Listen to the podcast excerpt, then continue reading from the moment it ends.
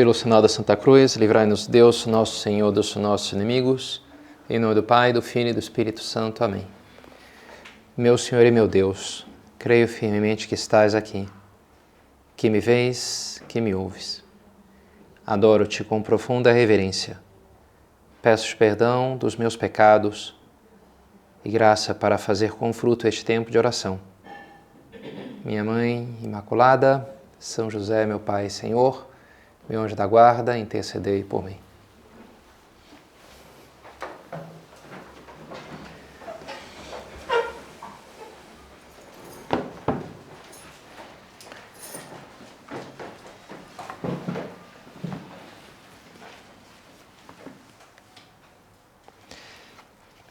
Pede-me o que desejas e eu te darei.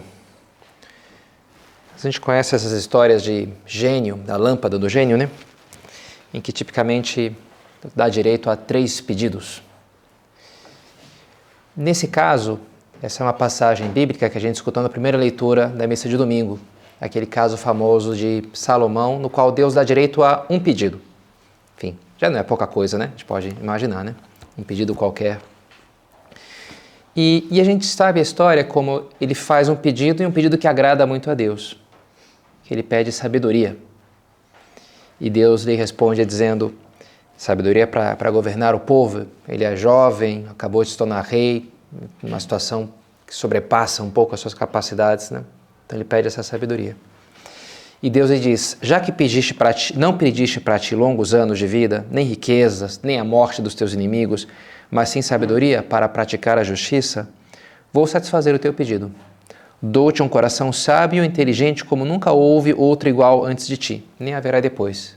É, marca assim o homem sábio, né? Salomão, né? E dou-te também o que não pediste, as riquezas e a glória, de tal modo que não haverá teu igual entre os reis durante toda a vida. Interessante, né? Ele pede essa sabedoria e Deus dá isso e com isso dá todo o resto. Como que dissesse, olha, você pediu realmente a coisa central, o mais importante. Sem isso, as outras coisas não funcionam. Né? Com isso, tudo se encaixa em certo sentido. Né? Se a gente não tem sabedoria e, e se tornar seria um homem poderoso, rico, sem sabedoria aquilo poderia acabar virando contra ele. Né? Como muitas vezes a gente vê acontecendo. Alguns casos mais chamativos são, por exemplo, as estrelas do, do rock, da música, acabam morrendo de overdose, coisas assim, né? Uma tradição quase, né? James Joplin, Jimi Hendrix, Kurt Cobain, Amy Winehouse. Ao longo das décadas sempre tem algum artista que ficou famoso, jovem, e aquilo acabou estragando a vida, acabando com a vida da pessoa.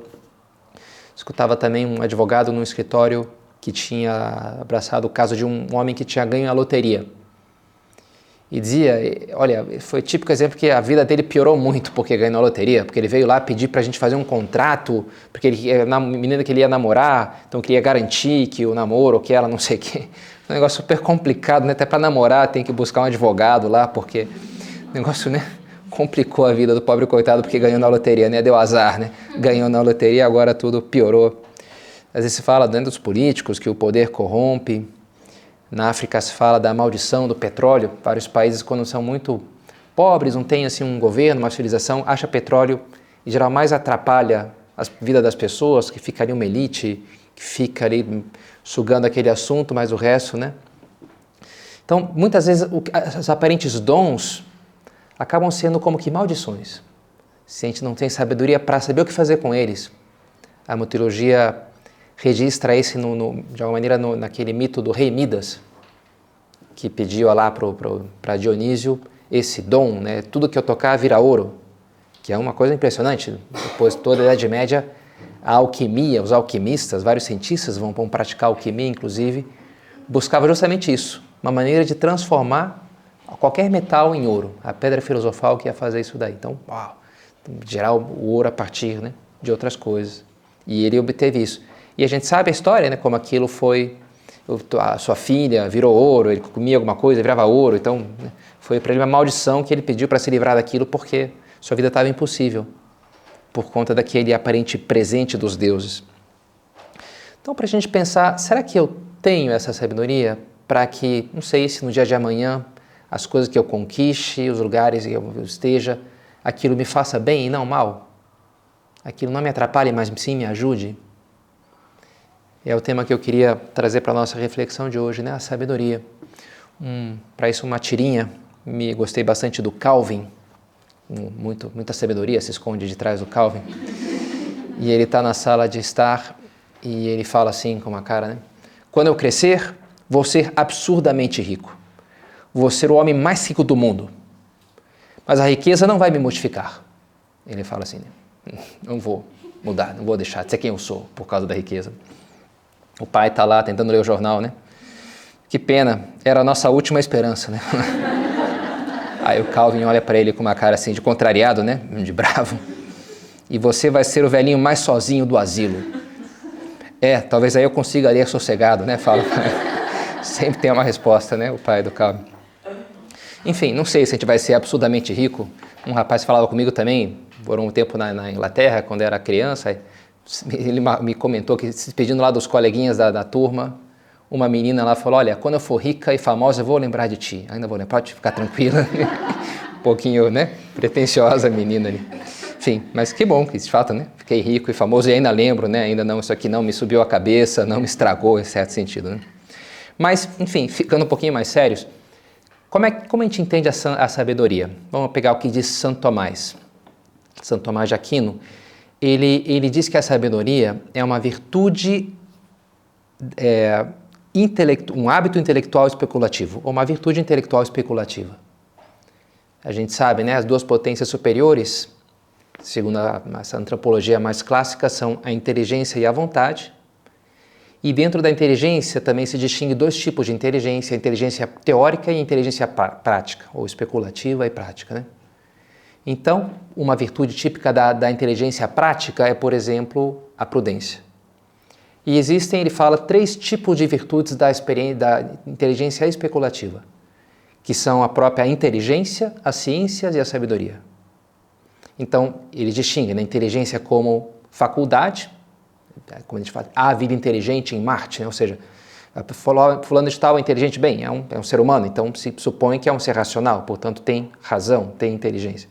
Agora, quando a gente fala que uma pessoa, a inteligência como virtude, né, como uma capacidade, não, fulano é inteligente, ou seja, ele usa bem a faculdade da razão, da inteligência. Você dá ali umas premissas, ele tem uma facilidade de chegar em conclusões adequadas. Isso é uma pessoa que tem a virtude, o hábito é, intelectivo, especulativo da inteligência. Depois estão as, as diversas ciências, também como virtude, não como corpo de conhecimento, segundo fala Santo Tomás, que é justamente essa inteligência dentro de um determinado campo de conhecimento.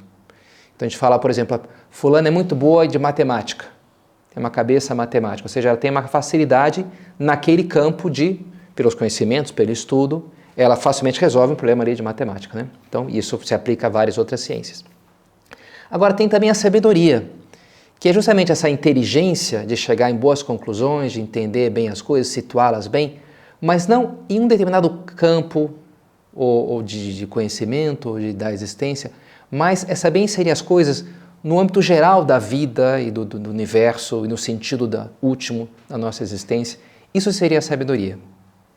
Essa inteligência sobre o que, que me leva para o que realmente vale a pena, para aquilo que cada coisa existe e eu, em concreto, existo. Né? Por isso, diz Santo Tomás, compete a ela, a sabedoria, julgar e ordenar todas as coisas. É superior a todas as demais ciências. Porque, ok, bom, se eu tenho um conhecimento né, de botânica ou de matemática ou do direito, ok, ótimo. Mas eu tenho que saber o que fazer com isso. A sabedoria é o que me diz o que fazer com aquilo. Né? Como aquilo se insere no conjunto maior da vida. Isso é a sabedoria. Portanto, ela tem a ver com isso, com o objetivo final, a meta, o sentido último das coisas. Hoje estava rezando breviário no terraço lá de onde eu moro, na minha casa. Em frente tem uma, um centro esportivo de um colégio às vezes me distrai vendo ali as crianças, né, jogando, educação física. E tinha um professor lá gritando, ensinando os menininhos pequenininhos a jogar bola. Para animá-los, ele ficava narrando o jogo de uma maneira meio um pouco exagerada, assim. Oh, gol, golaço! Ele falava assim, gritando como se fosse um, né, um Galvão Bueno. Mas ele fez pensar, né? Gol. Gol é uma palavra inglesa, né? É um anglicismo. Mas enfim, já virou super brasileiro, na é verdade, né? Golaço ainda por cima, é toda hora, né? Pô, que golaço, hein? Não sei, né? Mas gol significa esse objetivo, né? O gol, qual que é a meta, qual que é o objetivo. E é interessante, né? A meta é jogar essa bola aqui entre aqueles pauzinhos ali, né? Fazer entrar ali naqueles árvores. Isso, isso é a meta. Ah, isso aí, ah, isso que está fazendo é firula, a gente diz assim, né? Ou seja, firula, sei lá, é demonstrar ali uma habilidade, mas que não faz muito sentido por objetivo da coisa, né? Ficar ali demonstrando, fazendo um drible ali, que pipoqueiro, a gente tem várias expressões para falar isso daí, né? Um cara que faz um negócio que não, não é a meta, isso não é o objetivo, entendeu? Te mostrar ou né, fazer luzir as tuas capacidades aí com a bola, com a tua... Não, não, a meta é fazer isso aqui, né? E é importante, sabe? Porque nem sempre a gente tem a meta presente. Inclusive, é um dos, o segundo hábito do Stephen Covey, dos Sete Hábitos, é justamente isso, né? Ter sempre o objetivo na cabeça. Qual que é o objetivo disso daqui? Por que, que eu tô, a gente busca isso? Qual que é a meta desse momento, dessa viagem? O que, que eu quero com essa minha leitura, com esses meus estudos? Ter presente o objetivo. Porque com alguma facilidade a gente perde essa visão, sai do nosso horizonte, se perdendo ali no operacional da vida agora resolver isso, agora aquilo outro. E daqui a pouco você, peraí, o que, que eu estou fazendo? Para que isso? Para que isso aqui serve mesmo, né? Por que, que eu estou nesse negócio, né? Talvez vocês terão tido essa experiência alguma vez de acordar numa viagem e você está num quarto diferente, numa cama diferente, você demora alguns segundos até, algumas pessoas demoram mais que alguns segundos, inclusive, até você se situar, peraí, onde é que eu estou? Como é que eu vim parar aqui, né? Você, ah, tá, você refaz a história, ah, não, estou viajando e tal, né? Então você. Mas seria uma pena que isso acontecesse, às vezes se dá, na vida. A pessoa chega, sei lá, aos 40 anos, alguma coisa assim, ou, e, ou que acabou de passou por uma separação, um casamento, um matrimônio frustrado, não sei, um problema lá, e a pessoa às vezes para e acorda e fala, bem, peraí, onde é que eu estou? É, é, era aqui mesmo que era para eu estar? Era aqui que eu queria? Era essa pessoa que eu queria ser? Não era isso, não era esse o plano. Como que ele vem parar aqui, né? a pessoa um pouco se desgovernou, né? deixou que a vida se desgovernasse. A sabedoria justamente é, me ajuda a conduzir a vida para que isso não aconteça. A não ser conduzido. É o lema da cidade de São Paulo. Três palavras em latim. Non ducor, duco. Eu acho interessante, né? Por mais que eu pegue no pé de São Paulo como bom carioca que sou. Mas é, non ducor, duco. Não sou conduzido, conduzo. É o mesmo verbo na passiva, na voz passiva e na voz ativa ducere, conduzir, né? Daí vem o português conducere, conduzir. Não duco, não ducor, duco, não sou conduzido, eu conduzo. Eu conduzo. Enfim, não sei se no, São, no, caso da cidade de São Paulo é um pouco uma pretensão, eu mando nesse país aqui e tal, pode ser uma coisa um pouco arrogante assim, mas é interessante aplicado à nossa própria vida, né? Não sou conduzido pelas circunstâncias. Não é porque agora isso, agora aquilo, esse problema, aquele outro, vou sendo levado porque, bem, foi o que as circunstâncias me levaram. Não, não. Eu eu tô no eu tô no domínio. Não quero ir para lá, não vou para lá. Quero ir para cá, é para cá que eu vou. Ter consciência, né? Semana escutava duas entrevistas que coincidiram falando assim mecanismos da alma humana que podem nos levar onde a gente não quer ir. Em concreto, um explorava essa ideia do René Girard, um, pensador francês, do desejo de, do mimético, de imitar, a nossa tendência a imitar as pessoas, desejar o que elas desejam. E um outro falava desse nosso medo quase irracional de, de não ser passado para trás, não aparecer, né, como um idiota lá que deram a volta. E, e, e os dois, nos dois casos se dizia, ok, é um mecanismo que está na nossa alma, que é importante você ter ele presente, não para necessariamente negá-lo completamente, que talvez seja algo impossível, mas saber o que fazer com aquilo, né? Não se deixar levar de uma maneira que aquilo vai te prejudicar. Ter consciência, né? dos mecanismos que ocorrem na nossa alma. Para eu estar no domínio. Também, nesse sentido, fez pensar um comentário desse super atleta militar americano, David Goggins, tem esses livros, eu li, escutei um livro dele de, de motivação, de exercícios, que é bem interessante. E uma hora, uma hora ele foi correr a primeira ultramaratona dele, 100 milhas de Detroit, acho que era. Mas completamente despreparado, uma coisa bem maluca assim, né? Então ele quase morreu no negócio lá. E ele parou no meio, que demora um tempasso, ele, a pessoa para, come, sei lá, né? E depois continua. E uma hora ele estava já sangrando, estava assim, muito, se desmanchando praticamente, né? E ele estava lá sentado, e, ele, e aí o processo mental dele, ele narra, comecei a pensar, eu sabia que não ia pular fora, eu sabia. E uma vez que a tua mente sabe que você não vai pular fora, uma coisa acontece, ela começa a dizer, ok, a gente vai ter que achar mais. a gente vai ter que achar mais. Mais força, mais energia, mais motivação. Foi então que me dei conta, se o teu cérebro está no controle do teu corpo e você está no controle do teu cérebro, você vai achar mais. E me chamou a atenção essa frase final, porque já tinha falado muito disso, né? Eu, eu, eu controlo o meu corpo. E às vezes olhar o corpo como uma máquina ajuda até algum treino, agora está falhando isso, aquele músculo. Mas eu, eu, me destaco um pouco do meu corpo, então eu consigo ter um, um controle maior sobre ele. Não, eu vou fazer isso e acabou. Não, agora é melhor parar porque vai causar uma lesão. Mas é interessante esse segundo passo que ele deu, atualmente no controle do teu corpo e você no controle da tua mente. Então ele destacou o eu da mente, né? Uma coisa é a minha mente, outra coisa sou eu. Ele falou, não, mas você, a tua mente, você... Não, é, é como que uma coisa ainda que está mais atrás. Quase bate com aquilo de São Paulo, né? Soma, psique, pneuma, como essas três camadas. Soma é o corpo, psique é a alma e pneuma é o espírito. Como que tem é mais, a gente está mais acostumado a dividir em dois, né? só corpo e alma, uma alma espiritual também. Mas achei interessante essa percepção, porque, bem, tem não só o, que acontece no meu corpo, mas mesmo o que acontece na minha mente. Né? Eu tenho que estar consciente e, de alguma maneira, buscar ter esse controle né? sobre as minhas paixões, sobre o meu instinto, sobre esses desejos, inclusive, que possam que podem surgir, né? para ter algum controle. De alguma maneira, a ascese cristã, a vida interior, quase se poderia resumir nisso, né? nesse tomada de conquistar essa posse, o controle da nossa vida. Uma intimidade com Deus que acaba dando uma maior consciência, uma consciência mais clara do meu mundo interior, do que acontece em mim, do, do meu coração, que vai para lá, vai para cá, desses diferentes processos que estão acontecendo dentro de mim, para que eu de fato seja dono disso daí, dono da minha vida e vá para onde eu quero ir, não para onde o impulso, as reações mais imediatas me levariam. Então a sabedoria é isso, né? De uma maneira saber ter inteligência para conduzir a própria vida rumo ao nosso fim último, o que a gente de fato quer. Como é que a gente pode crescer na sabedoria? Olha, exercitando em vários campos diferentes. Falei desse exemplo do mimetismo, a tendência ao mimetismo, e no caso esse autor ele recomendava, tendo isso presente, olha, está mais atento a como você alimenta a tua imaginação. Porque isso vai, em geral, influenciar os teus desejos, fazer com que você almeje coisas diferentes.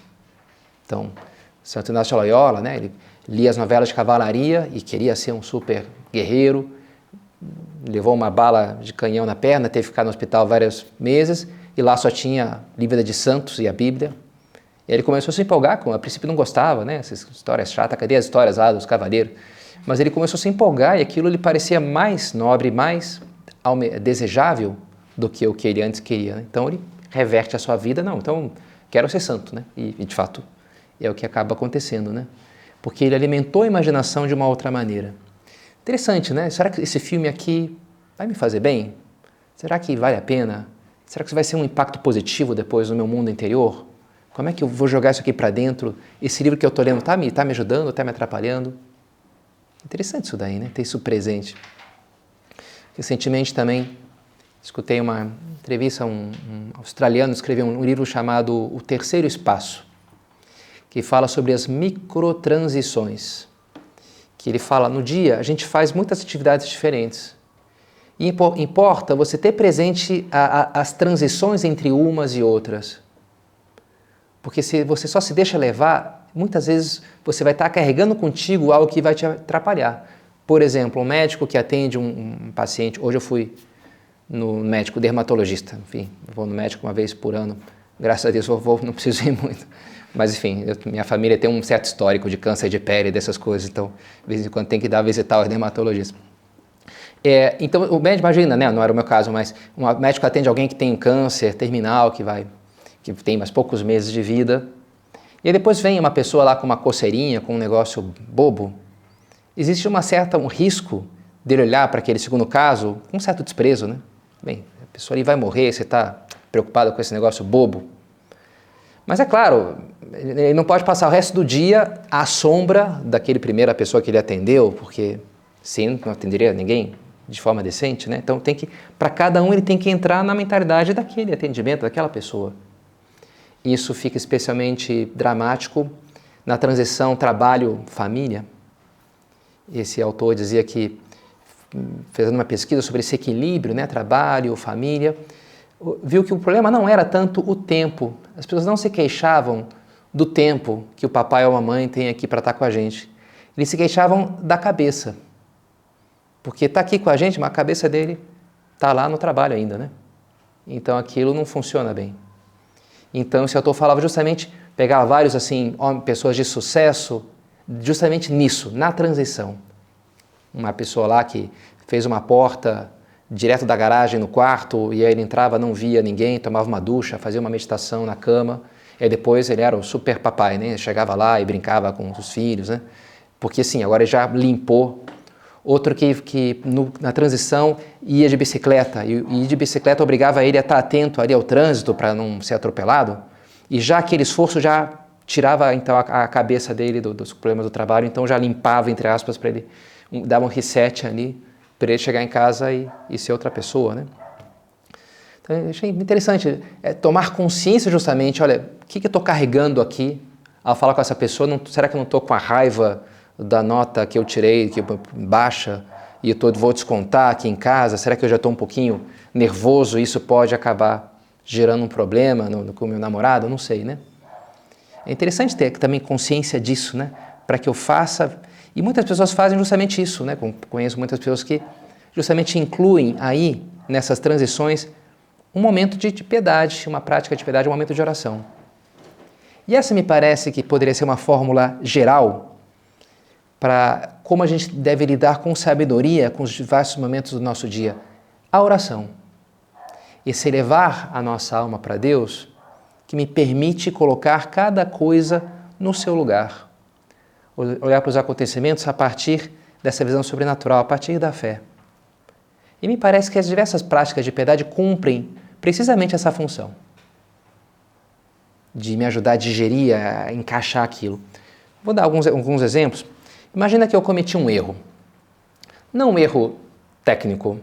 Hoje eu errei várias vezes com o carro indo lá para achar onde é que ficava o dermatologista a primeira vez. Então, errei ali, daí parei, não, não é aqui, né? Enfim, enfim, esses erros não são tão importantes assim, por mais que enfim, pode ter as suas consequências. Mas imagina que é um erro assim moral, um erro importante, ou seja, um pecado.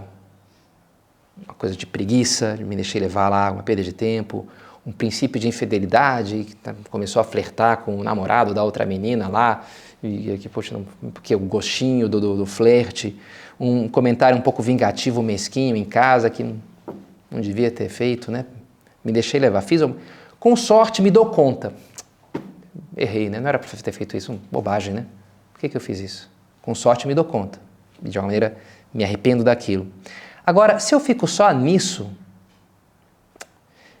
Tipo, quem diz, que droga, né? Errei. Aquilo pode acabar, se vai se acumulando com outros erros no dia, como é que eu vou acabar esse dia, na verdade? Meio corcunda, né? Meio ali, isso e aquilo outro, cansado, né? o peso dos meus erros. Quem sabe até um pouquinho cínico. É, não tem jeito mesmo, né? Vai ser sempre assim, eu, eu, eu não tenho jeito. O que, que eu posso fazer para evitar esse risco? Um bom ato de contrição. Essa é a resposta, né? um bom ato de contrição, no qual eu reconheço, paro, olho, eu não tento esconder a realidade, que é o que a gente tende a fazer, não olhar porque aquilo me gera sofrimento. Não, eu paro e olho sim, olha, eu errei aqui, fiz isso errado, né? Eu olho, humildemente peço perdão a Deus, confiando na sua misericórdia e confiando nele, peço ajuda para retomar a luta. E retomo a luta com todo o espírito de, de, de combate renovado, com, com esperança. Né? Não me sentindo preso ao meu erro, mas apoiado e ancorado na graça de Deus. Atos de contrição são uma solução maravilhosa para encaixar os meus próprios erros. Atos de ação de graças, por outro lado, são muito bons quando as, algo dá certo. Né? Não quando eu cometo um erro, mas pelo contrário. acertei o negócio ali, foi muito bom. E saí bem. Qual que é o risco aí? A vaidade, né? Ah, de fato, né? Papai aqui sabe das coisas, né? Tem as manhas, pode deixar comigo que eu sei. Claro, né? Isso aí pode, né? Se a pessoa vai, vai, vai assim, vai, pode terminar o dia muito mal, né? Pode ficar ali um ridículo, né? Uma pessoa soberba. O que, que eu faço então? O que, que eu tenho que fazer? Senhor, para ti toda a honra, poder e glória, né? Eternamente, né? Você me deu, você recebe, né? Isso aqui, muito obrigado, né? Nossa Senhora faz isso quando é elogiada por Isabel. Bendita és tu entre as mulheres, toda geração me chamar de bem, todas as gerações. Por quê? Porque ele fez em mim coisas grandes, né? E por isso minha alma engrandece e meu espírito exulta de alegria em Deus meu Salvador, né? Louvado seja, Senhor. Porque por isso é maravilha que você fez na minha vida. Ato de ação de graças, né? É uma excelente vacina contra a vaidade. Ato de oferecimento, quando as coisas custam, e essa tarefazinha chata, lidar com essa pessoa aqui que é meio, meio inconveniente, e ao invés de só, bem, tudo bem, né, engolir aquilo, vamos lá, né? Ó vida, ó azar, né? Sempre, sempre. E é, mas claro que vai nos desgastando. Agora, o que, que eu posso fazer? Eu posso oferecer para Deus. Senhor, olha, me custa isso daqui, mas eu te ofereço. Né? Pode olhar para a cruz. E, e assim, ao invés de ser uma coisinha chata só ali que eu dei azar, não, aquilo é um degrau que eu piso em cima para me unir mais a Nosso Senhor, para me santificar, para me purificar. Né? Se eu te ofereço isso, eu te entrego isso. E aquilo alimenta o meu amor ao Senhor, se eu ofereci. Quando alguém me incomoda, posso sobrepassar essa raiva rezando por aquela pessoa interiormente, assim meu coração se engrandece, né, minha misericórdia, pedindo, invocando a Deus, quem sabe até a bênção de Deus para aquela pessoa. Então, são várias, assim, ferramentas, esses atos de piedade, que a gente vai vendo como ajudam a gente, podem ajudar a digerir espiritualmente as coisas que vão nos acontecendo no dia. Até uma imagem presente na Bíblia, essa simbologia do cozinhar, inclusive, né? Você pega ali com inteligência um alimento, isso aqui é maçã, benena, né? Beleza, come, né? Banana, não, tem que tirar a casca antes, né? Então você, já, vai processar aquilo ali. Um grão de trigo, não, isso aqui você tem que, tem que moer, tem que fazer não sei o quê. Então você, de, diferentes alimentos, eu processo, eu uso a minha inteligência para que aquilo não seja um veneno, né? Se eu vou comer um, sei lá, engolir um grão de trigo, cru, acho que não é uma boa ideia, sei lá o que, pode acontecer, né? Mas aqui, não, aquilo vai, vai ser organicamente adaptado ao meu corpo. E assim vai ser, é, vai, vai me ajudar, vai construir algo em mim, ao invés de me prejudicar, de me fazer mal. A sabedoria, de alguma maneira, é isso, né? Esse saber encaixar os acontecimentos no conjunto maior da vida, de, de forma que aquilo seja algo saudável e construtivo, não destrutivo. E por isso é importante que a gente faça isso já agora, né? na nossa vida pensando, ah, quem sabe um dia, quando eu for governador, sei lá, né, quando eu for rica e famosa e ganhar o meu... Tudo bem, que vai ser importante você sábia aí também. Mas olha, talvez você não vai ser sábia então se você não for sábia hoje, né? Se você hoje não sabe lidar com as pequenas derrotas, os pequenos fracassos, não vai ser com as grandes que você vai saber lidar. A gente tem que se treinar agora, para que depois eu, é, eu tenha essa capacidade. Lembro quando era criança, um desenho que eu assistia era o da Liga da Justiça, de super-heróis. Tinha o Super-Homem, o Batman, e uns super-heróis também, mas assim, mais secundários, né? Super Gêmeos, tem uns que só apareciam ali, né? Mas, e um deles era um, índio, eu procurei na internet o nome, chamava-se Chefe Apache, eu não lembrava o nome. O poder dele era ficar grandão, gigante, né? Ele falava uma palavra lá, vai crescia, né? E ele tinha uma arqui-rival, sempre tem, que era uma mulher que tinha o mesmo poder. E algum episódio ficou na minha cabeça, quando ele ganhou aquele poder, um xamã deu a poção mágica lá, que, e ele falou, toma cuidado quando você tomar essa poção, porque tudo vai crescer em ti. Se você for bom, você vai ficar muito bom também. Se você for um pouco mal, você vai ficar muito mal. Como ele era bom, ficou super-herói, e a outra, como era um pouquinho má, já ficou super né, vilã e tal, né? Interessante, sabe? O, o, o, a, o sucesso, status, dinheiro, tem um pouco o efeito dessa poção, sabe? Se você hoje não sabe ser legal, humilde, hum, ter espírito esportivo, saber né, lidar com as coisas que custam, não ser vingativo, depois só vai piorar a situação. Vai, vai, a capacidade de fazer mal vai aumentar, né? Então tem que já agora saber jogar esse jogo de como né, encaixar a bola, né, de como lidar com as várias coisas, desafios da vida. E, e, e para a gente terminar, talvez pode não servir a segunda leitura da missa do domingo passado, começamos com a primeira leitura. A segunda é Epístola aos Romanos, naquela passagem tão interessante que, que ele diz assim: tudo contribui para o bem daqueles que amam a Deus. Omnia cooperantur in bonum dirigentibus Deum. Tudo coopera, tudo, para o, para o bem daqueles que amam a Deus. No fundo, essa vai ser a sabedoria máxima, né? O amor a Deus é que vai, quando eu entendo que Ele é o meu fim último, aí sim eu consigo encaixar tudo. Quando eu tenho outro fim, um outro objetivo máximo na minha vida, sempre vai ter algum elemento que eu não vou ser capaz de digerir. Eu não vou ser capaz de, se, sei lá, se minha meta era ser, ficar rico, se eu pedir dinheiro, aquilo não faz sentido. Né? Aquilo foi ruim. Não tem como ser bom. Quando é amar a Deus, qualquer coisa acaba sendo boa. Mesmo as coisas que humanamente parecem boas e humanamente parecem ruins. Pode ser boa, dependendo da minha atitude né, com relação a elas. Né? A sabedoria está justamente nisso. Nesse amor a Deus que faz com que tudo, tudo seja ocasião de eu amá-lo mais, né? de eu oferecer, de me unir mais a Ele. Esses dias está acontecendo lá em Portugal a JMJ. Em geral, ela é preparada pela visita do, de um ícone de Nossa Senhora, Nossa Senhora Sedes Sapientiae, sede da sabedoria, que é uma representação tradicional de Nossa Senhora, como aqui também, né, com Jesus no colo. Em geral, Jesus está sentado, né, porque um pouco é o trono. Ela é o trono da sabedoria, ele é a sabedoria que ela nos entrega. Ele é o Logos, ele é a sabedoria eterna. Mas interessante, não é uma sabedoria assim meramente técnica, como diz Santo Tomás. O Filho é palavra, mas não uma palavra qualquer, mas a palavra que inspira amor. Verbum inspirans amorem. É uma, é uma expressão famosa de Santo Tomás, né? Verbum inspirans amorem. Assim, o Filho não é enviado só para formar o entendimento, mas para que pela formação do entendimento este se transforme em amor. Como se diz no Salmo 38, na minha meditação se ateia o fogo, meditando se ateou o fogo do meu amor. A inteligência que produz o amor. E, é, e isso é o que propriamente se chama sabedoria, um saber saboroso. No latim, aqui no português ficou também né, saber saboroso, mas no latim é interessante. Propter dicitur sapientia, quasi sapida scientia. Por isso se diz propriamente sapiência, sabedoria em latim, isso, né? Sapiência. Quase sapida ciência, como se fosse uma contração, sapiência, de sapida ciência. Sabedoria, a ciência saborosa. Interessante, né? Sabedoria é como se fosse isso. Não uma mera uma ciência qual, técnica, matemática, mas uma, uma ciência saborosa. Daí sabedoria, né? Saber, sabor. Então, Nossa Senhora nos oferece, vamos pedir a ela que nos ofereça, que nos entregue essa sabedoria que é o seu Filho, que nos ajude a estar cada vez mais abertos ao que Ele quer nos ensinar, esse amor que Ele quer produzir em nós, assim sermos também nós cada dia mais sábios de verdade.